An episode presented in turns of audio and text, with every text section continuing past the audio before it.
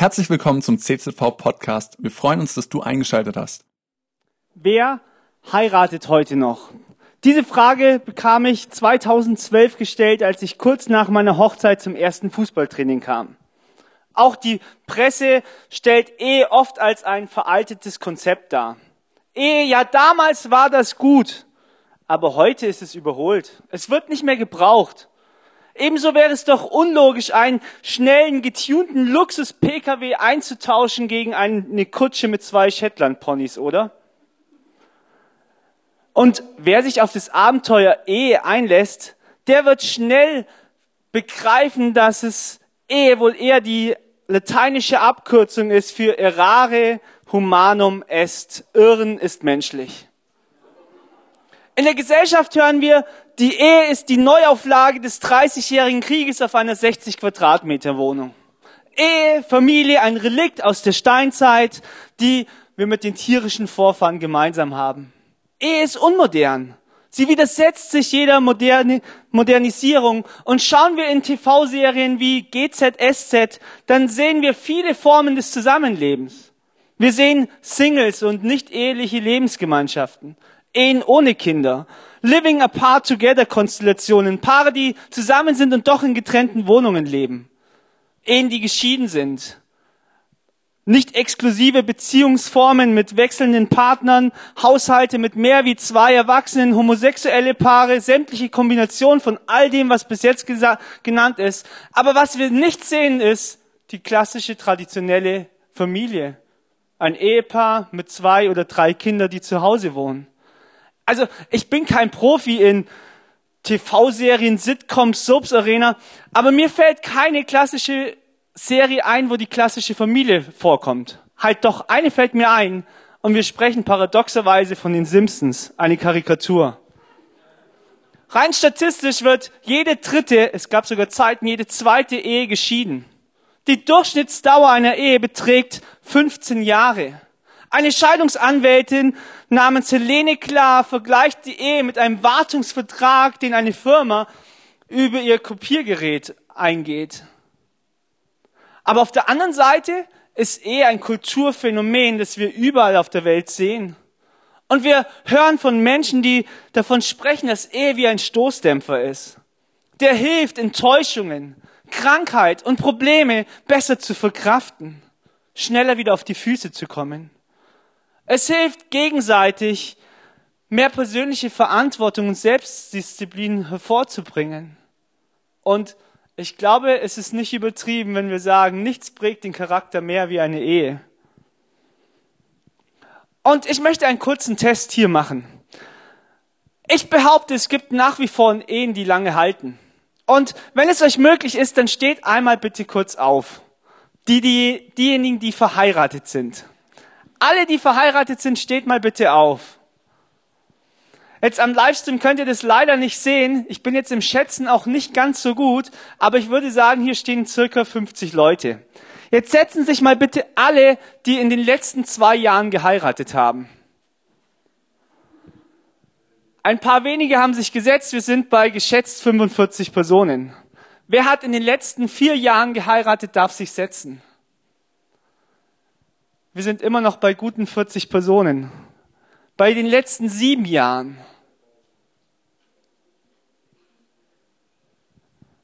Die letzten zehn Jahren, also ich müsste mich jetzt auch setzen, wir sind immer noch bei 40 Personen ungefähr. Die letzten 15 Jahren, die letzten 20 Jahre, der Großteil von diesen fast 30 Leuten steht, nee, 40 Leuten steht immer noch, die letzten 30 Jahren. Wow! 59 Jahre. Also ich bin nicht mehr der Jüngste und doch gibt es Leute, die, vielen Dank, ihr dürft euch alle setzen, die länger verheiratet sind, als ich schon lebe. Das ist ein Applaus wert.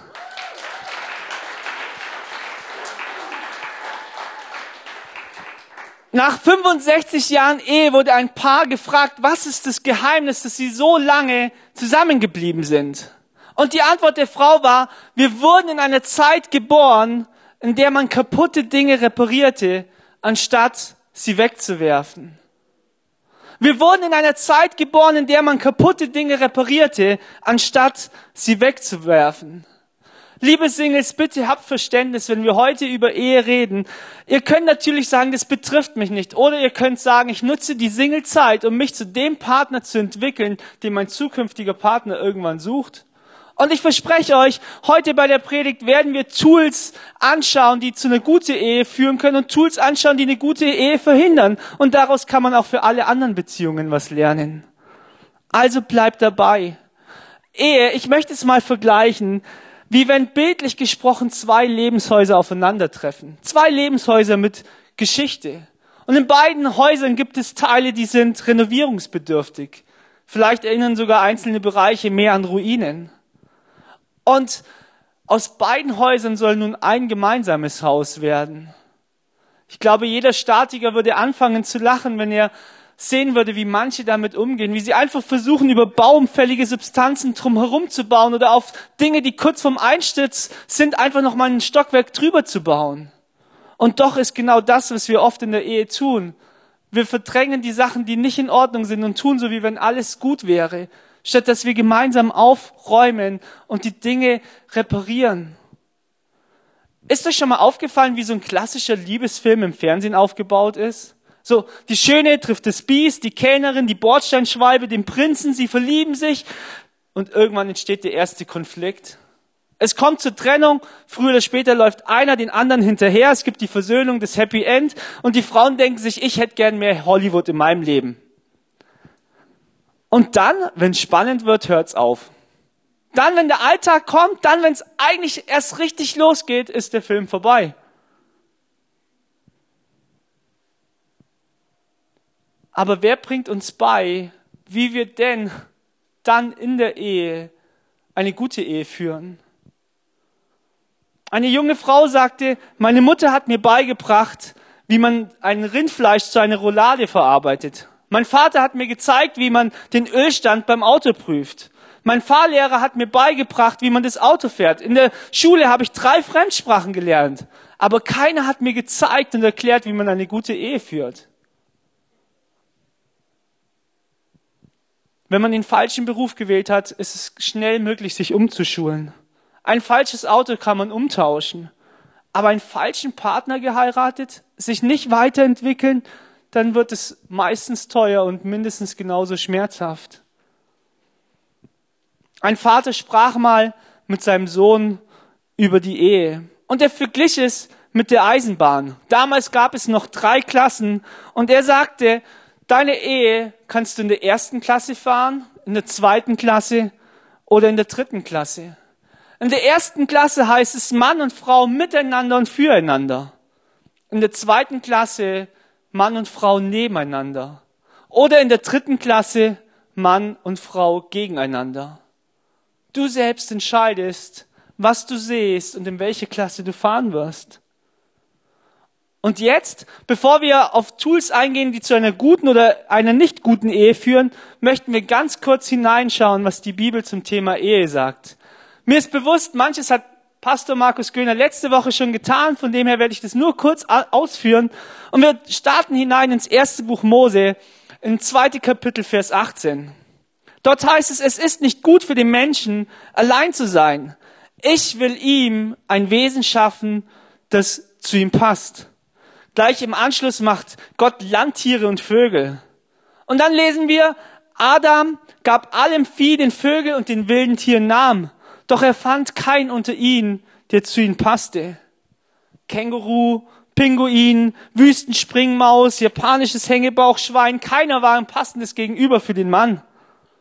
Es war einfach nichts dabei. Und so nahm Gott all seine Kreativität nochmal zusammen und formte aus der Rippe des Mannes eine Frau. Und nun sagt Adam, endlich jemand wie ich. Der Mensch geschaffen als Ebenbild Gottes, die Krönung der Schöpfung. Und Gott sagt, darum wird ein Mann seinen Vater und seine Mutter verlassen und seine Frau anhangen und sie werden ein Fleisch sein. Kurze Randnotiz. Die Bibel ist in einer Zeit geschrieben, wo die männliche Kultur prägend war. Wenn also der Mann die Frau verlassen sollte, äh, die Eltern verlassen sollte, dann galt es für die Frau erst recht. Der dreieinige Gott schafft sich ein Gegenüber. Adam wird zunächst als Einzelexemplar geschaffen und erst als Eva hinzukommt, wurde er zur Gattung Mensch. Denn Gott selbst ist Beziehung und nur mit Mann und Frau ist es möglich, Gott darin wieder zu spiegeln, weil Gott ein Beziehungswesen ist. Gott selbst ist es, der Ehe gründet und einsetzt.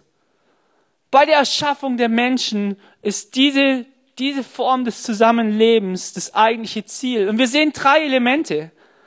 Vater und Mutter verlassen. Eine neue Beziehung nimmt die oberste Priorität ein. Und da geht's jetzt in erster Linie um die oberste Priorität und nicht um die Kilometer, wie viel zwischen Eltern und ein selber wohnt. Der zweite Punkt ist dem andersgeschlechtlichen Ehepartner anhangen. Und diese Form oder dieses Wort drückt eine innere Verbindung aus, die nicht auseinandergenommen werden kann ohne Verletzungen. Und die dritte Formulierung, ein Fleisch sein, drückt diese sexuelle Intimität aus. Und bei all dem sehen wir, es geht nicht um die Form, wie die Ehe geschlossen wurde, sondern es geht vielmehr darum, wozu sie geschaffen wurde. Und der Fokus auf die Unauflösbarkeit. Im Neuen Testament lesen wir, die, die Ehe soll in Ehren gehalten werden. In Hebräer 13, Vers 4. Und schauen wir einen Blick auf die zehn Gebote. Ja, die zehn Gebote, die bei vielen Menschen dazu führen, dass sie sagen, Gott ist so ein Spielverderber. Der ist alles das, was Spaß macht, sagt Gott nein. Und ich glaube, es ist ein verdrehtes Bild. Denn die Gebote sind nicht in erster Linie dazu da, um, uns einzuschränken, sondern sie sind in erster Linie dazu da, die Zerstörung aufzuhalten, die geschieht, wenn wir Sünde in unserem Leben zulassen. Die Gebote halten die Zerstörung auf. Und wenn zwei der zehn Gebote die Ehe schützen soll, dann zeigt das den Wert von Ehe. Die Wertschätzung von Ehe kann gar nicht hoch genug sein. In Epheser 5 22 bis 33, den Predigtabschnitt, über den Markus letzte Woche gepredigt hat, da verbindet, verbindet Paulus das Erlösungswerk Jesu mit der Ehe. Und er sagt, so wie Jesus die Gemeinde, wie er uns geliebt hat, so sollen unsere Ehe ein Spiegel sein von dem, was Liebe bedeutet. Die Ehe ist ein Bild oder ein Vergleichspunkt, zu zeigen, wie groß Gottes Liebe zu uns Menschen ist. Jesus selbst hat alles für uns Menschen gegeben. Und ich frage uns, wie viel investieren wir in unsere Ehe? Ist es nicht manchmal so wie bei einem Bankkonto? Egal wie hoch der Anfangsguthaben ist, wenn man anfängt nur noch abzuheben und auszugeben, wird der Moment kommen, wo das Konto früher oder später leer sein wird. Und es ist genial, wenn du einen hohen Anfangsbetrag hast, aber wenn kein Geld nachfließt, dann wird es Bankkonto irgendwann leer sein. Und genau dasselbe gilt für die Ehe. Wenn dein Ehekonto einen hohen Anfangsbetrag hast, aber du dann anfängst, dauerhaft nur noch abzuheben, dann wird irgendwann das Liebeskonto leer sein. Wenn du auf einmal nur noch abhebst, um deine Bedürfnisse zu stillen, um die Wünsche des anderen ignorierst, dann kommt dieser Moment, wo das Konto in die roten Zahlen geht. Das Geheimnis einer guten Beziehung ist, zahle immer wieder nach. Jeder Gärtner hat verstanden, dass es eben nicht reicht, einmal Samen zu streuen, sondern dass es Arbeit ist. Dass es heißt, die Saat zu streuen, zu düngen, zu wässern, zu pflegen. Finde heraus, was dein Partner, deine Partnerin mag und zahle immer wieder ein. Und ja, große Beträge, der gemeinsame Urlaub, oder ein teures Geschenk, das ist cool, aber es ist nur das Bonbon. Es kommt viel mehr auf diese kleinen Beträge ein. Die Beträge im Alltag, die wir einzahlen. Die kleinen und Freundlichkeiten. Und auf der anderen Seite heißt es auch, auf unnötige Abbuchungen zu verzichten. Denn in der Ehe gibt es ein, ein, Unab, ein Ungeheuer, das wir ständig bekämpfen müssen. Und dieses Ungeheuer heißt Gewohnheit. Schauen wir uns einmal Gewohnheiten und Verhaltensweise an, die mit Sicherheit deine Ehe ruinieren werden. Und nein, wir reden jetzt nicht über die offensichtlichen Themen wie Schlagen, Missbrauch, Ehebruch, Spätestens seit letztes Jahr wissen wir, dass nicht nur eine Begegnung mit einem wilden Tier zum Tod führen kann, sondern auch mit den kleinsten Lebewesen und Viren tödlich enden kann. Ja, und so sind es eben nicht nur die großen Gewohnheiten oder Fehltritte, die eine Ehe zerstören können, sondern auch diese vielen kleinen Gewohnheiten und Verhaltensweisen. Und das Traurige ist, viele davon praktizieren wir regelmäßig, ohne es überhaupt noch zu merken. Ein erster Punkt, den ich nennen möchte, ist, erwartet Dinge von deinem Ehepartner, die er gar nicht erfüllen kann. Erwartet Dinge von deinem Ehepartner, die er oder sie gar nicht erfüllen kann. Ich glaube, wir machen es uns heute mit der Ehe noch schwerer, als es sein müsste. Denn die religiöse Lösung wurde von vielen Menschen abgelehnt und durch die romantische Lösung ersetzt. Früher war die Ehe für Familie und Liebe, Geborgenheit und Sicherheit verantwortlich. Heute wird ihr auch noch die Last aufgelegt für den Sinn des Lebens, für die Zukunftshoffnungen, ja selbst für den moralischen Kompass verantwortlich zu sein. Das Loch des Menschen, die Gott nicht kennen, in sich tragen, versuchen sie bei ihrem Partner zu stillen. Aber nur Gott kann dieses Loch stillen. Wisst ihr, es gibt Momente in meiner Ehe, wo ich innerlich gemerkt habe, irgendwas, irgendwie bin ich unzufrieden. Aber wisst ihr, da war nicht meine Ehe das Problem, sondern das erste meine Beziehung zu Gott war nicht frisch. Und wenn ich jetzt erwarte, dass meine Ehepartnerin, meine Frau Judith, dieses Loch stillt, dann überfordere ich sie. Und so ist das Beste, was ich meiner Ehe tun kann, in erster Linie eine lebendige Beziehung zu Gott zu haben. Und eben nicht Dinge von meiner Frau zu erwarten, die nicht realistisch sind. Ein zweiter Punkt, der deine Ehe ruinieren kann, ist, habe deine Vorstellung, wie deine Partnerin, dein Partner zu sein hat und verändere ihn danach. So nach dem Motto, ja, ich liebe zwar dich nicht, aber die Vorstellung, wie du sein könntest, die liebe ich. Und ich versuche dich dementsprechend anzupassen. Aber wo, dort, wo diese Anpassung nicht geschieht, macht sich Frustration breit. Wisst ihr, unsere Aufgabe als Ehemann, als Ehefrau ist nicht den anderen in das Bild, was wir von ihnen haben, zu verändern, sondern ihnen dabei zu helfen, ihn zu verändern in das Bild, das Gott von ihm hat. Und das ist ein Riesenunterschied. Ein dritter Punkt. Erhebe deine Werte zum einzigen Maßstab des Zusammenlebens. Werte und Prinzipien geben uns Orientierung. Sie geben uns Halt. Und wir haben in dem Video schon gehört, wie Menschen unterschiedliche Werte mitbringen aus der Familie. Und wenn du verlangst, dass immer deine Werte richtig sind, dann verletzt du den anderen. Und der andere fühlt sich ignoriert. Du presst ihn in deine Werte hinein und es wird zu Unzufriedenheit führen. Ein vierter Bereich, gib deine Fehler nicht zu und übertrage die Verantwortung für die Fehler auf deinen Partner, deine Partnerin. Ich glaube, es gehört größte dazu, seine eigenen Fehler zuzugeben.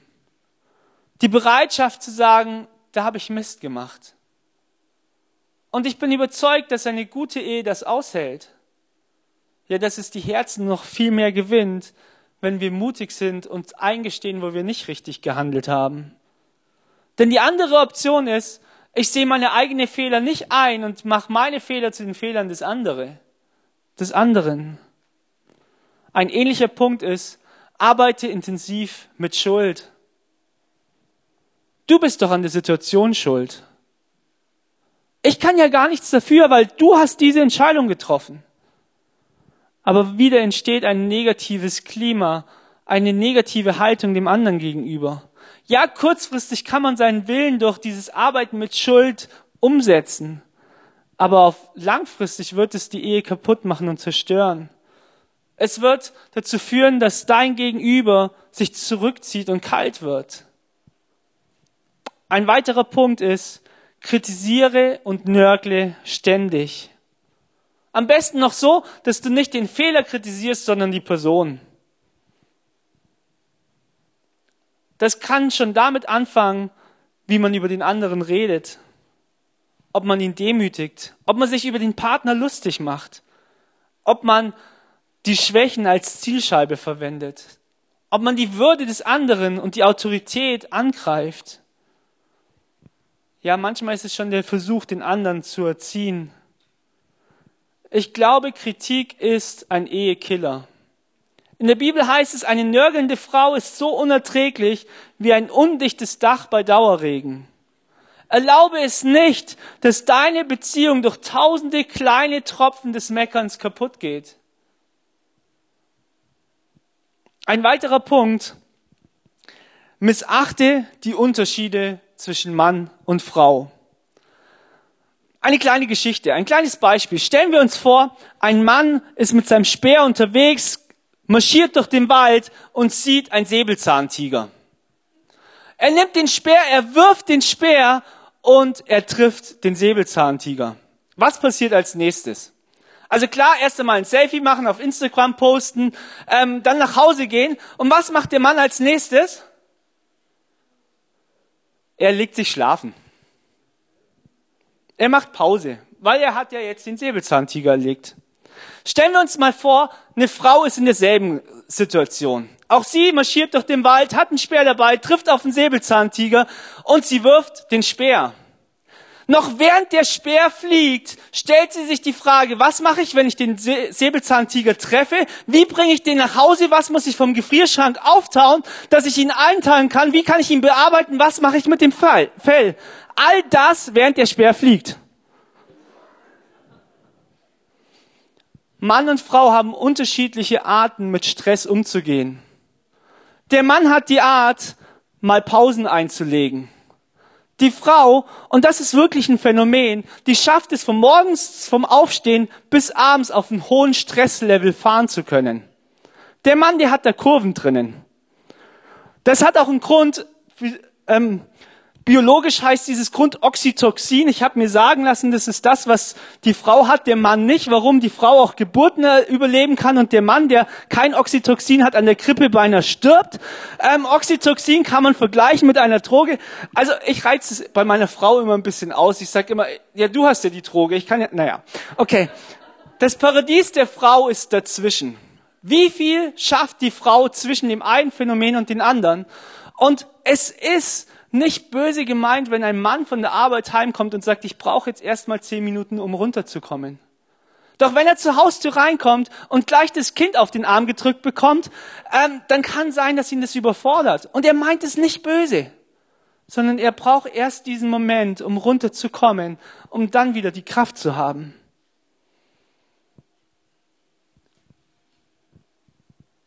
Manchmal hört man so, dass die Frauen das Gefühl haben, die Männer wollen nicht helfen im Haushalt.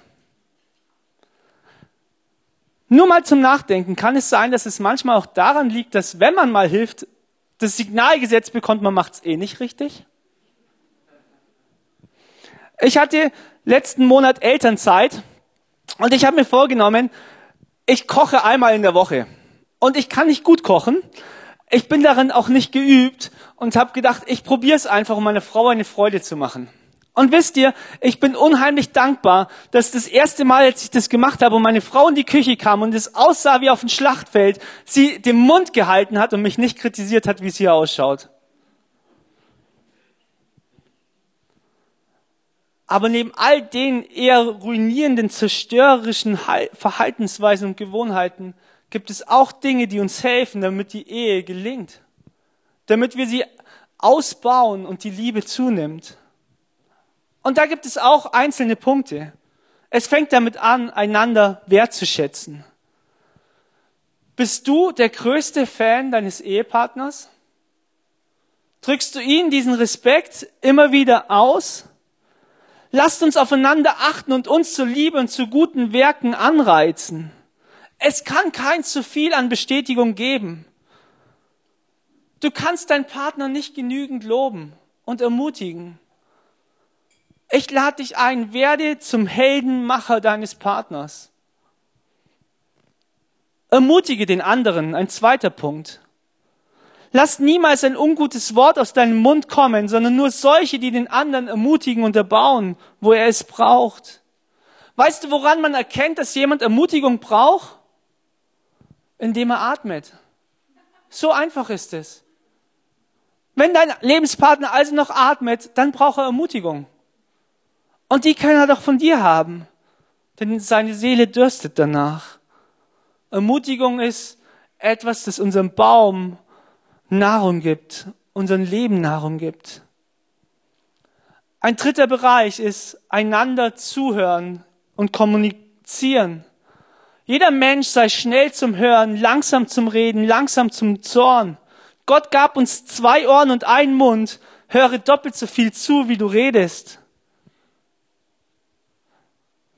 Und mir ist bewusst, dass hier auch die Unterschiede zwischen Mann und Frau vorhanden sind, die anders miteinander reden. Als Mann weiß ich, mir geht's zumindest so, ich denke, ich kann tiefsinnige Gespräche mit meiner Frau führen, während ich nebenher am Smartphone meine Mails checke, den nächsten Hauskreis vorbereite oder mal gucke, ob das Kreuzworträtsel in Ordnung ist, weil mir geht's in erster Linie um das Ergebnis. Das Problem ist, meiner Frau geht es nicht in erster Linie um das Ergebnis, sondern um die Art und Weise.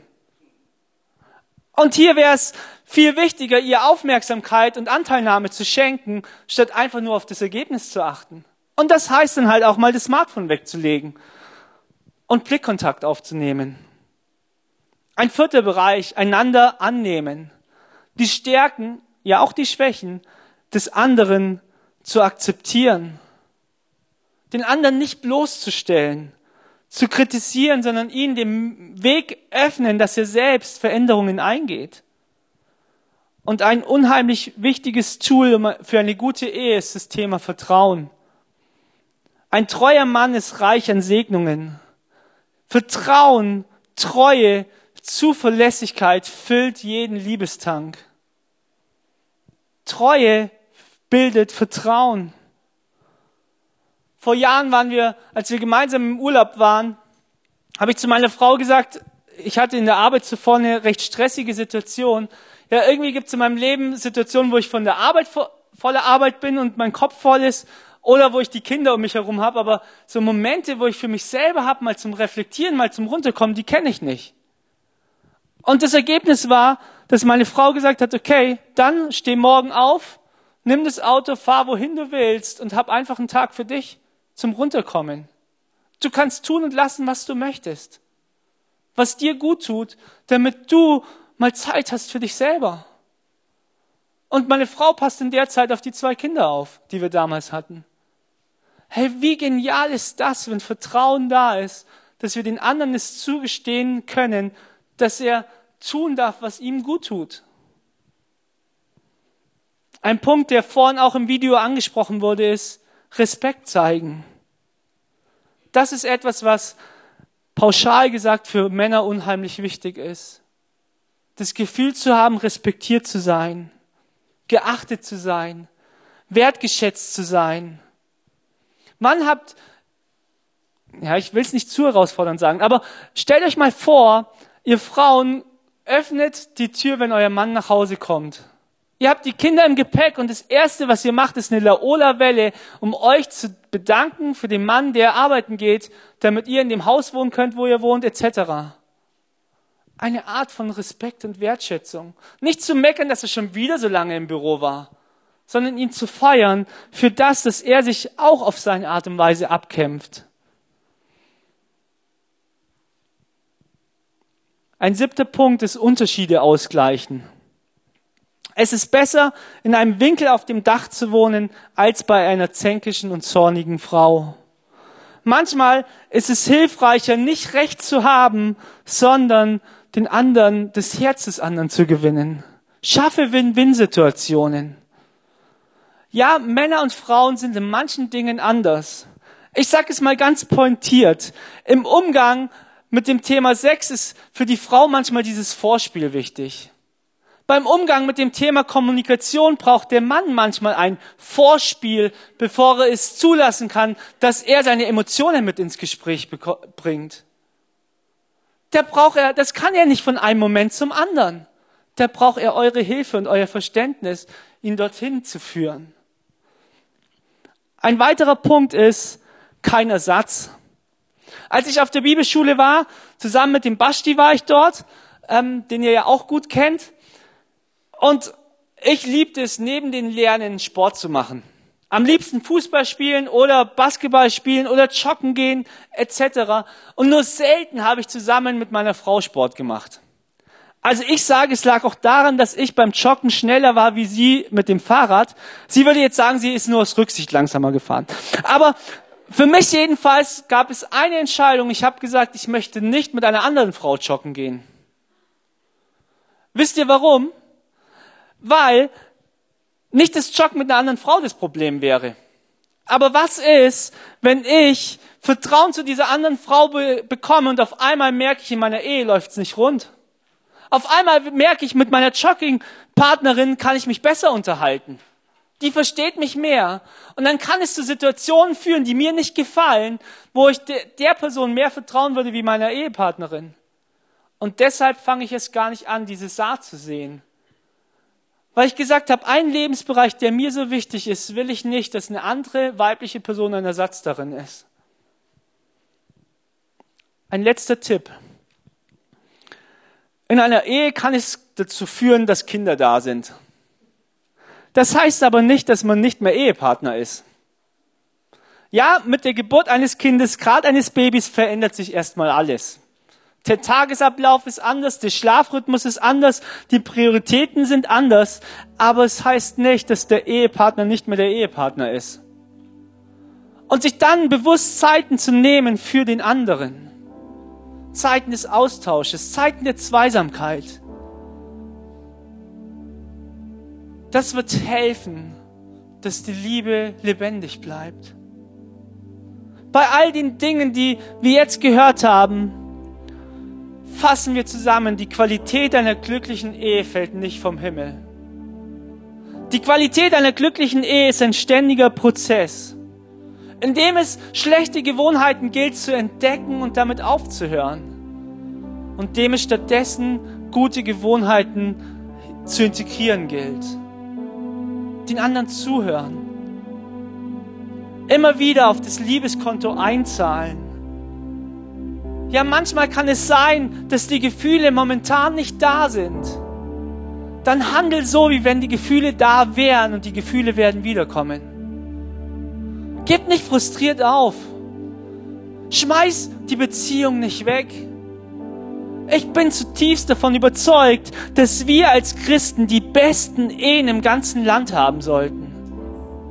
Warum? Weil wir an den Gott glauben, der Leben im Überfluss schenkt. Weil wir an den Gott glauben, der Ehe gestiftet hat. Weil wir an den Gott glauben, der uns all den Mist vergeben hat, den wir getan haben. Und warum sollten wir dann nicht der wichtigste Person in unserem Leben vergeben können? Vielleicht bist du hier und denkst dir, meine Ehe schaut so miserabel aus. Gib die Hoffnung nicht auf. Fang an. Kehr um von schlechten Verhaltensweisen. Und es wird ein Unterschied dabei rauskommen. Vielleicht nicht morgen und auch nicht übermorgen.